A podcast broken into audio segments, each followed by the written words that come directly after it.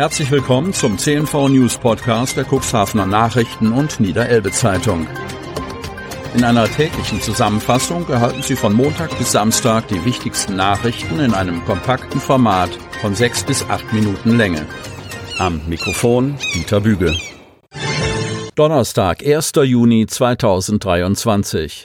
31-Jährige schießt als erste Frau im Kreis Cuxhaven ein Tor im Männerfußball. Cuxhaven. Seit Dezember vergangenen Jahres dürfen Frauen in Männermannschaften auf Torejagd gehen. Immer mehr Teams in Niedersachsen machen davon Gebrauch, auch im Kreis Cuxhaven.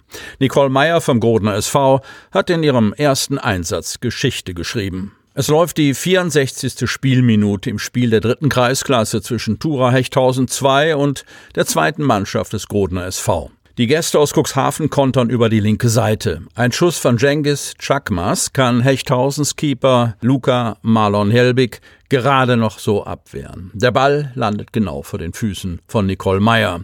Sie überlegt nicht lange und trifft zum wichtigen 1 zu 1 Ausgleich für ihr Team. Ich habe das gar nicht erst realisiert, sagt die 31-Jährige ein paar Tage nach dem Ereignis.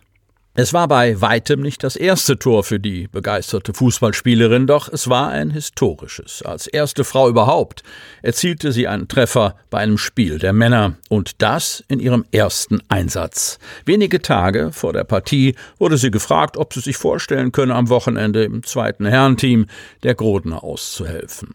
Die hatten zu wenig Leute, sagt Meyer. Nicole Meyer sagt sofort zu. Die Spieler der zweiten Herrenmannschaft kennt sie gut, denn einer von ihnen ist ihr Ehemann Kevin Meyer. Der fand die Idee sofort gut, so Nicole Meyer, die mit ihrem Mann in Otterndorf lebt. Und so nahm sie ihre Tasche mit nach Rechthausen. Ein bisschen aufgeregt sei sie schon gewesen. Meyer kickt zwar schon seit über 20 Jahren in verschiedenen Mannschaften, aber bisher immer nur in Frauenteams. Die spielte in Bülkau, Osterbruch, Kadenberge, ehe sie vor einiger Zeit ihrem Mann nach Groden folgte. Dort spielt sie recht erfolgreich in der Frauenmannschaft der ersten Kreisklasse. In der Tabelle stehen die Grodnerinnen auf dem dritten Tabellenplatz, könnten am letzten Spieltag aber noch am zweitplatzierten Rot-Weiß Cuxhaven vorbeiziehen. Sie ist fester Bestandteil des Teams, führt die Grodnerinnen als Kapitänin auf das Spielfeld. Ich bleibe der Frauenmannschaft treu, sagt sie schmunzelnd. Dennoch würde sie wieder aushelfen bei den Männern. Natürlich kann ich mir das vorstellen, sagt sie. Die Partie mit den Jungs sei eine coole Erfahrung gewesen. Das hat richtig Spaß gemacht, sagt sie. Das lag vielleicht auch daran, dass sie auf ungewohnter Position agieren sollte. Bei den Frauen ist Nicole Meyer die Abwehrchefin. In Hechthausen durfte sie im Sturm ran und das sogar länger als gedacht. Bereits nach einer halben Stunde verletzte sich ein Grodner Spieler und Nicole Meyer wurde eingewechselt. Das war schon was anderes. Vor allem körperlich sind die Männer doch klar überlegen, so die 31-Jährige. Doch sie biss sich durch und hatte in der 64. Minute ihren ganz besonderen Moment. Endlich mal ein Stürmer, der trifft, hörte sie ihren Trainer rufen. Die Freude war riesig, zumal das Tor die Wende in diesem Spiel bedeutete. Groden lag lange mit 0-1 zurück, dann traf Nicole Meyer zum Ausgleich. Am Ende gewannen die Gäste aus dem Königreich noch mit 3 zu 1, auch dank der Premierentorschützin. Beamte bei Festnahme leicht verletzt. Herr Mohr. Beamte der Polizei Hemmoor bemerkten am Freitagabend gegen 21.45 Uhr einen 21-jährigen Fahrer eines Motorrollers, der ohne Helm auf der Otto-Peschel-Straße unterwegs war und gaben dem Fahrer ein Anhaltesignal. Doch anstatt anzuhalten, entschied sich der Fahrer zur Flucht. Eine Verfolgungsjagd durch verschiedene Straßen im Innenstadtbereich endete schließlich, als der Fahrer das Grat im Keramikweg abstellte und zu Fuß weiterflüchtete.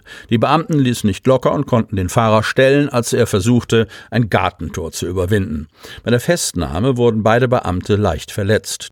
Der Fahrer wurde letztendlich zur Wache in Hermoor gebracht, wo ihm aufgrund eines Vortests ein erheblicher Alkoholkonsum nachgewiesen wurde, mit einem Wert von über zwei Promille. Es stellte sich außerdem heraus, dass der 21-jährige Hermorer keinen Führerschein besaß. Die Polizei ermittelt nun gegen ihn, unter anderem wegen Widerstands gegen Vollstreckungsbeamte, Trunkenheit im Verkehr, Fahrens ohne Führerschein und Verstoßes gegen das Pflichtversicherungsgesetz. Medemstadt vergibt Künstlerstipendium. Otterndorf. Seit 38 Jahren dient es den Otterndorfer Stadtschreibern und Stadtschreiberinnen als Domizil. Das Gartenhaus am Süderwall. Nun bekommt das denkmalgeschützte Gebäude zusätzliche Teilzeitbewohner. Die Stadt Otterndorf will ab 2024 ein Stadtkünstlerstipendium vergeben.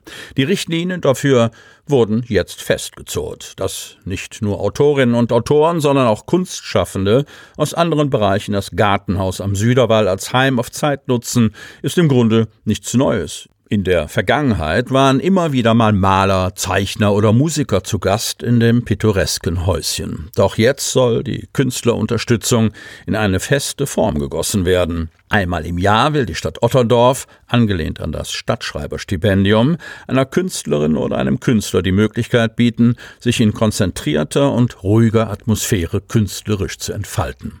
Julia Heuer aus dem Kulturbüro hat die Richtlinien für das Künstlerstipendium jetzt in Abstimmung mit dem Kulturausschuss festgeklopft.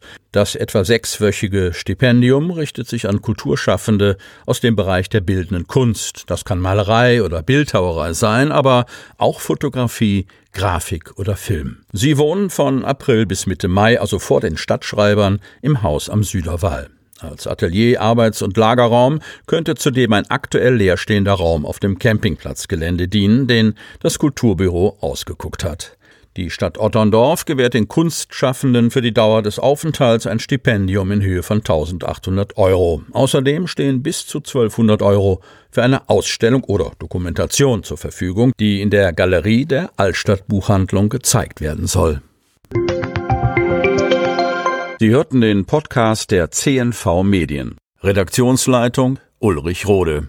Produktion Win Marketing. Agentur für Text, Ton und Kommunikationstraining.